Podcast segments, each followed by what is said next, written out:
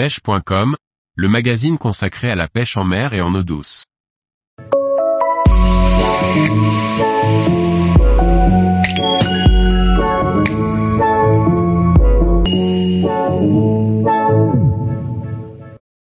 Cinq spots pour pêcher le silure au leurre en Loire durant l'été. Par Liquid Fishing. En Loire, les silures vont avoir deux comportements. Même s'il est courant d'en trouver sur certains endroits bien identifiés, ils ont tendance à souvent changer de secteur et il faut savoir où les chercher.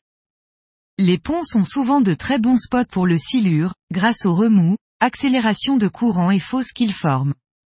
Mais comme les ponts sont facilement identifiables, ils sont aussi très prisés. Si l'on sait se démarquer des autres pêcheurs, on peut y faire de belles pêches régulièrement.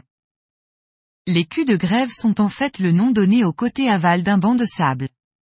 Souvent, la fin d'un banc de sable est abrupte, offrant une belle zone à la fois de repos et d'embuscade pour les silures. Pour les trouver, il faut savoir lire les différentes teintes d'eau. La Loire est changeante d'année en année et ce type de spot évolue, ils disparaissent pour se former ailleurs. Entre les îles ou sur l'extérieur d'un virage par exemple, se créent des zones d'accélération du courant où celui-ci va creuser le lit du fleuve. Ces zones sont de bons secteurs qui apportent de l'oxygène, des proies et une sécurité aux poissons qui peuvent se cacher en profondeur.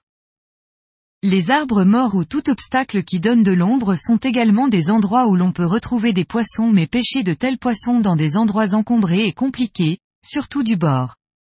En revanche, une bordure boisée qui apporte de l'ombre lorsque les eaux sont claires et basses l'été, est un endroit possible à pêcher du bord. Il m'est arrivé de voir des silures à seulement 3 mètres du bord, cachées dans une bande d'ombre en bordure.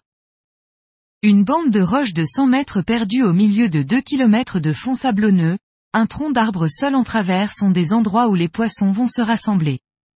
Il ne faut négliger aucun détail, car le moindre obstacle peut suffire à donner aux silures ce dont ils ont besoin.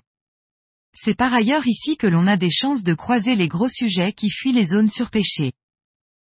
Les silures sont des poissons intéressants à chercher, ils peuvent être introuvables un long moment mais lorsqu'on en trouve, le plaisir est tel que l'on oublie ces longs moments de recherches infructueuses. Tous les jours, retrouvez l'actualité sur le site pêche.com. Et n'oubliez pas de laisser 5 étoiles sur votre plateforme de podcast.